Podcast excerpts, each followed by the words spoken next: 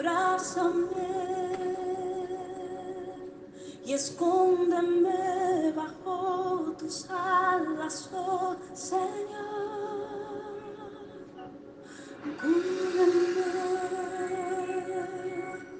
abrázame y escóndeme bajo tus alas, oh Señor. La palabra para hoy es Dios juzgará al mundo. En el devocional de hoy comenzamos y en el próximo terminaremos con un tema que es por demás interesante. Se trata sobre los juicios que habrá en el cielo para la raza humana. Es importante aclarar que toda la raza humana será juzgada y si bien son dos los juicios, nos centraremos en uno de ellos, el Tribunal de Cristo. Este es el juicio a los creyentes, es decir, a todos aquellos que hayan realizado una confesión de fe por Jesús. En este estrado estarán los muertos en Cristo que serán resucitados y los que hayan vivido cuando Jesús venga por los suyos en el rapto de la iglesia. El otro juicio es el del gran trono blanco eh, y ahí asistirán los que no han hecho una confesión de fe por Jesús. No hablaremos sobre este juicio y cualquiera puede encontrarlo en Apocalipsis 20 del 11 al 15.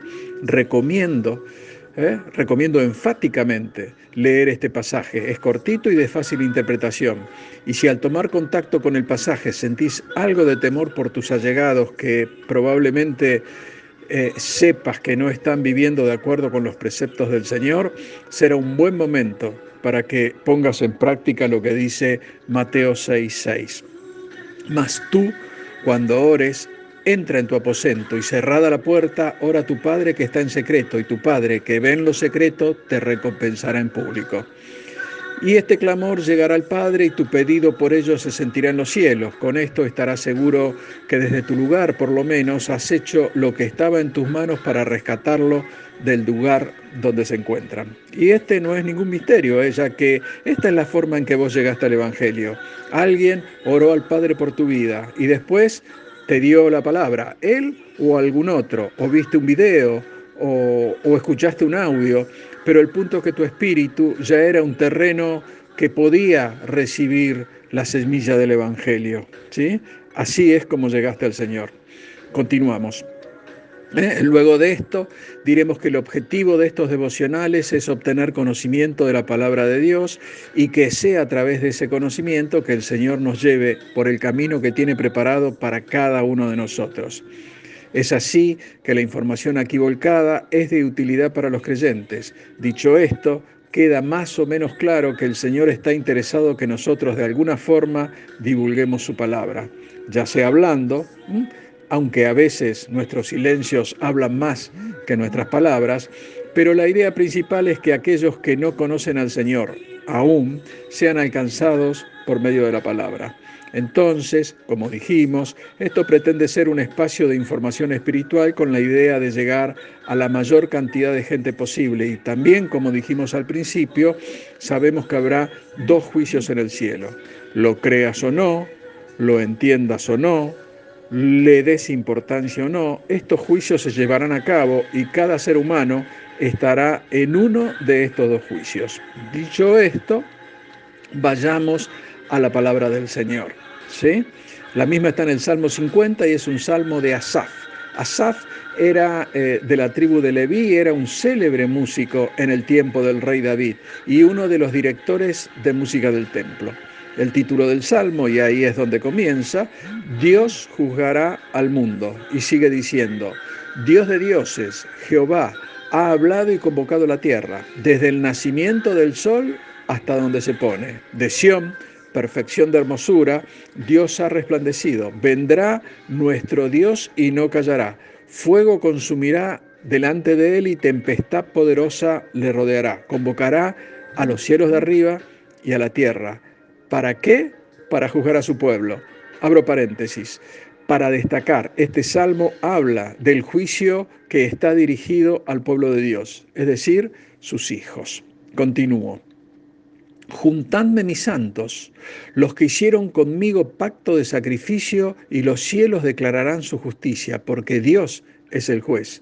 Oye, pueblo mío, y hablaré, escucha, Israel, y testificaré contra ti. Yo soy Dios, el Dios tuyo. No te reprenderé por tus sacrificios ni por tus holocaustos, que están continuamente delante de mí. No tomaré de tu casa becerros, ni machos cabríos de tus apriscos, porque mía es toda bestia del bosque, y los millares de animales encollados, conozco a todas las aves de los montes, y todo lo que se mueve en los campos me pertenece. Si yo tuviera hambre, no te lo diría a ti, porque mío es el mundo y su plenitud. ¿He de comer yo carne de toros o de beber sangre de machos cabríos? Sacrifica a Dios alabanza y paga tus botas al Altísimo, e invócame en el día de angustia. Te libraré y tú me honrarás. Pero al malo dijo Dios, ¿qué tienes tú que hablar de mis leyes y qué tomar mi pacto en tu boca? Pues tú aborreces la corrección y echas a tu espalda mis palabras. Si veías al ladrón, tú corrías con él y con los adúlteros era tu parte. Tu boca metías en mal y tu lengua componía engaño. Tomabas asiento y hablabas contra tu hermano, contra el hijo de tu madre ponías infamia. Estas cosas hiciste y yo he callado. ¿Pensabas que de cierto yo sería como tú? Pero te reprenderé y las pondré delante de tus ojos. Entended esto ahora. Los que se olvidan de Dios, no sea cosa que los despedace y no haya quien los libre. El que sacrifica alabanza me honrará y al que ordenare su camino le mostraré la salvación de Dios. Como dijimos, los juicios de Dios son dos, tribunal de Cristo y juicio de gran trono blanco. Aquí lo tenemos al apóstol Pablo hablándole a los Corintios, segunda de Corintios 5:10, y dice, porque es necesario que todos nosotros comparezcamos ante el tribunal de Cristo, para que cada uno reciba según lo que haya hecho mientras estaba en el cuerpo, sea bueno o malo.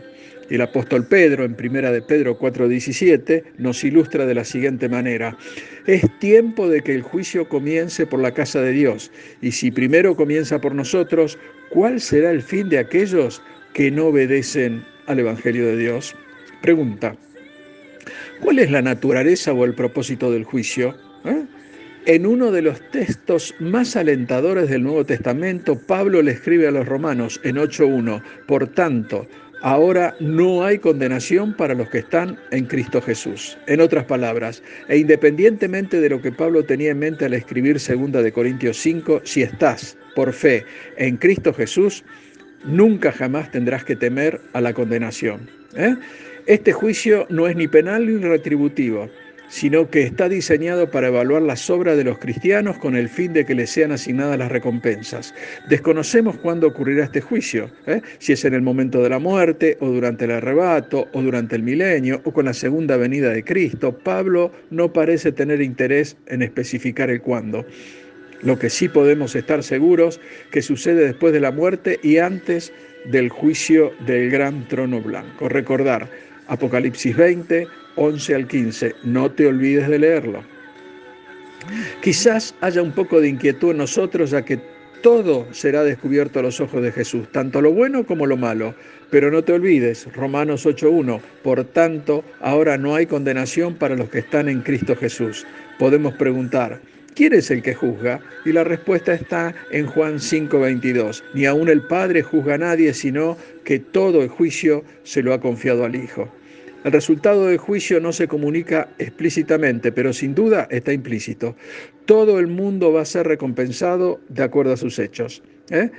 Hay en juego una recompensa aquí y Pablo lo explicita de la siguiente manera. Si permanece la obra de alguien que ha edificado sobre el fundamento, recibirá recompensa. Si la obra de alguien es consumida por el fuego, sufrirá pérdida. Sin embargo, él será salvo. La recompensa son las coronas que pondremos a los pies de Cristo. Es muy probable que la pérdida sufrida sea la, recompensa que no recibiremos por no haber obedecido la voz, ¿eh? la voz de Dios. Quizás en este caso haya lágrimas en nuestros ojos, pero tranquilo, Él prometió que enjugará toda lágrima de nuestros ojos. Bien, hasta aquí llegamos hoy. En la próxima entrega desgranaremos el Salmo 50 y te recomiendo tenerlo en tus manos antes de escuchar el devocional. Bien, Dios te bendice. Amén.